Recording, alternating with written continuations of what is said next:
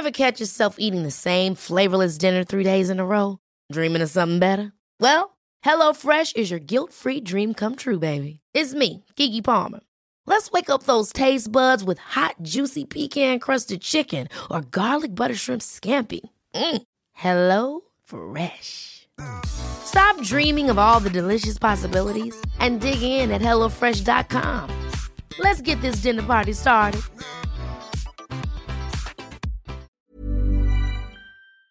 M'as-tu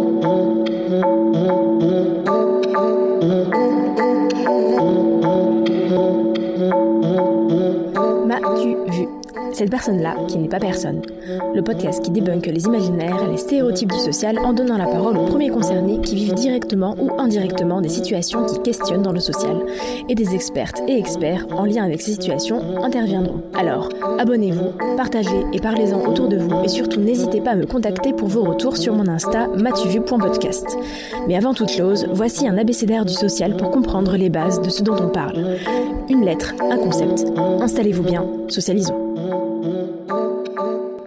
C'est comme cadre. Il y a plein de jeux de mots à faire sur les cadres, hein, euh, c'est clair. On, on va pas parler de cadre euh, de tableau, on va pas parler de cadre de- d'emploi, de, cadre de tout ça.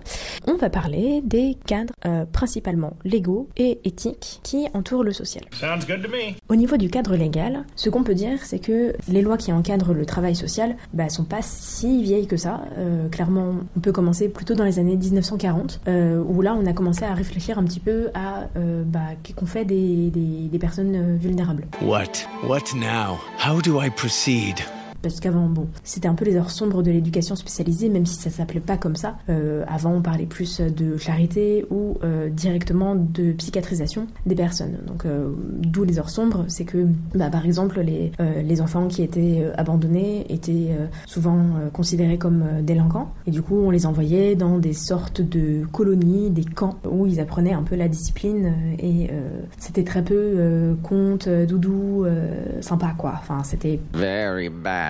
Pareil pour les personnes en situation de handicap qui euh, souvent étaient euh, amenées dans des hôpitaux s'ils n'étaient pas déjà euh, tués à la naissance. Bref, une bonne ambiance quoi. Ouais Donc c'est qu'à partir des années 40, 50, donc après la Seconde Guerre mondiale, qu'on a commencé à réfléchir à comment considérer autrement des personnes qui sont en dehors de la norme. Ce serait compliqué pour moi de vous décrire et vous expliquer toutes les lois qui régissent le travail social parce qu'il y en a beaucoup, tout simplement aussi parce que le travail social est lié à la politique en général, que ce soit la politique du droit des familles, la politique euh, autour du code civil, du code pénal, enfin c'est c'est très très large. Néanmoins, les lois les plus récentes qui régissent le travail social, ça va être par exemple la loi du 2 janvier 2002 qui rénove l'action sociale. Pour faire court, c'est une loi qui rassemble les principes de base de l'accompagnement d'une personne, que ce soit une personne euh, en insertion, en protection de l'enfance ou en situation de handicap. C'est une loi qui garantit un cadre légal qui permet aux travailleurs sociaux et à tous les salariés d'une structure du médico-social ou du social d'avoir un ensemble des droits, des devoirs, des limites et du positionnement nécessaire pour travailler dans les meilleures conditions. Travailler dans les meilleures conditions, ça veut dire quoi? Ça veut dire tout simplement ne pas être complètement déconnant. Don't do nothing stupid, man. Donc c'est une loi de référence. Après, il y a plusieurs lois qui vont se détacher selon les domaines. Par exemple, une grande loi de l'insertion, c'est celle du 29 juillet 1998 qui a pour but de lutter contre les exclusions. Pour la protection de l'enfance, on va plus penser à la loi du 5 mars 2007 et la loi du 14 mars 2016, deux lois qui régissent l'accompagnement en protection de l'enfance. Et pour le handicap, on va penser à la loi du 11 février 2005 pour les personnes en situation de handicap. C'est une loi qui a 15 ans et qui est censée garantir une accessibilité complète aux personnes en situation de handicap, qui garantit aussi une scolarisation des enfants, des adolescents, des jeunes majeurs en situation de handicap. Ça fait 15 ans, on n'y est pas, on n'y est toujours pas. Bullshit!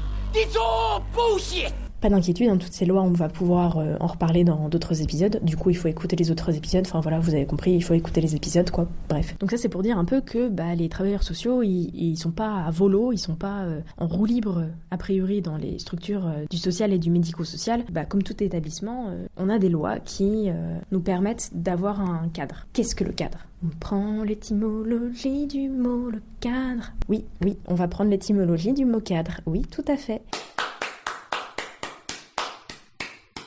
Le CNRTL, bon, en, parlant de, euh, des tableaux, de, des employés cadres, blablabla, rappelle aussi que le mot cadre vient de quatre, quatre côtés. Donc c'est un côté un petit peu d'enfermement. On, peut penser vite euh, le cadre comme quelque chose de voilà, on peut pas, on a des limites, on a des barrières, euh, on peut on n'est pas libre de tout. Mais ça veut dire aussi que dans ce cadre, dans ce carré, on a toute la liberté d'évoluer parce qu'on sait là où on peut évoluer dans le cadre et quels sont nos devoirs? C'est là où les notions de cadre légal et cadre éthique se mêlent. C'est qu'au final, on va intégrer en tant que travailleur social le cadre légal, mais c'est du cadre légal que va se nourrir le cadre éthique. Oh, wonderful! Et c'est pareil pour les personnes qu'on accompagne. Souvent, les personnes qu'on accompagne n'ont pas forcément eu beaucoup de cadres. Je pense par exemple aux enfants qui sont en protection de l'enfance. Ce sont souvent des enfants carencés, donc avec des carences éducatives, des carences affectives. Donc ils n'ont pas eu ce cadre-là qui leur permet de savoir où ils vont. C'est pareil pour les personnes qui sont euh, en situation de de, grande exclusion, parce que la société les a mis en dehors de la norme,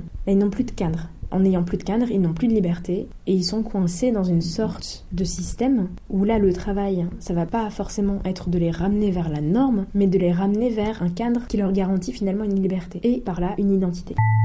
Je me souviens que dans l'un de mes derniers postes, j'accompagnais une jeune fille qui avait 22, euh, 23 ans et qui avait une famille qui lui avait euh, toujours dicté ce qu'elle devait faire, euh, quel métier elle devait faire, comment elle devait parler, comment elle devait penser, où elle devait se soumettre complètement à l'autorité sans jamais la remettre en question. Ne pas pouvoir remettre en question l'autorité, ne pas pouvoir remettre en question le cadre, c'est de ne pas pouvoir trouver soi-même son autonomie. Parce que autonomie, c'est autonomos, ses propres règles. L'étymologie, je vous dis, c'est bien. Et c'est ça qui est intéressant dans le cadre. C'est à quel moment le cadre, on peut le dépasser, on peut jouer avec, pour finalement y revenir. Mais au moins, on a la connaissance de ce cadre-là. Et pour revenir à la jeune fille, un jour, j'ai été amenée à lui euh, demander si ça l'intéressait de participer à une session de recrutement euh, pour euh, une entreprise. Et pour la première fois, après six mois d'accompagnement, je l'ai entendu dire non, je m'en fous de ton offre d'emploi.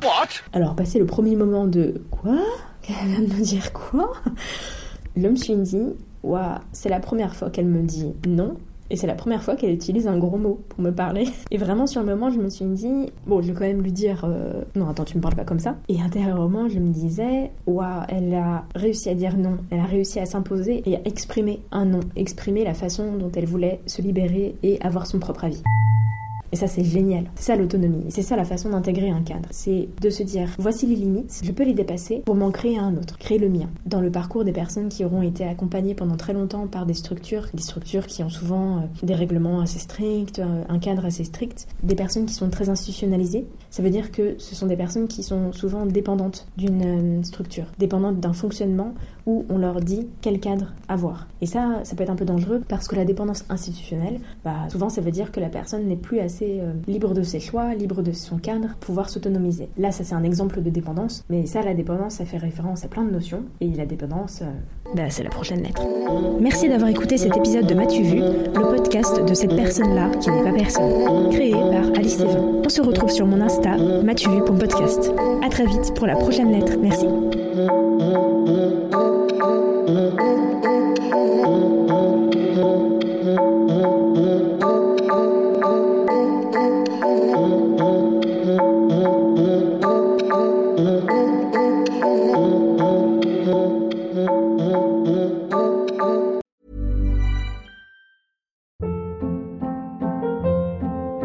Hold up. What was that? Boring. No flavor. That was as bad as those leftovers you ate all week. Kiki Palmer here, and it's time to say hello to something fresh and guilt-free. Hello Fresh. Jazz up dinner with pecan-crusted chicken or garlic butter shrimp scampi. Now that's music to my mouth. Hello Fresh. Let's get this dinner party started. Discover all the delicious possibilities at hellofresh.com.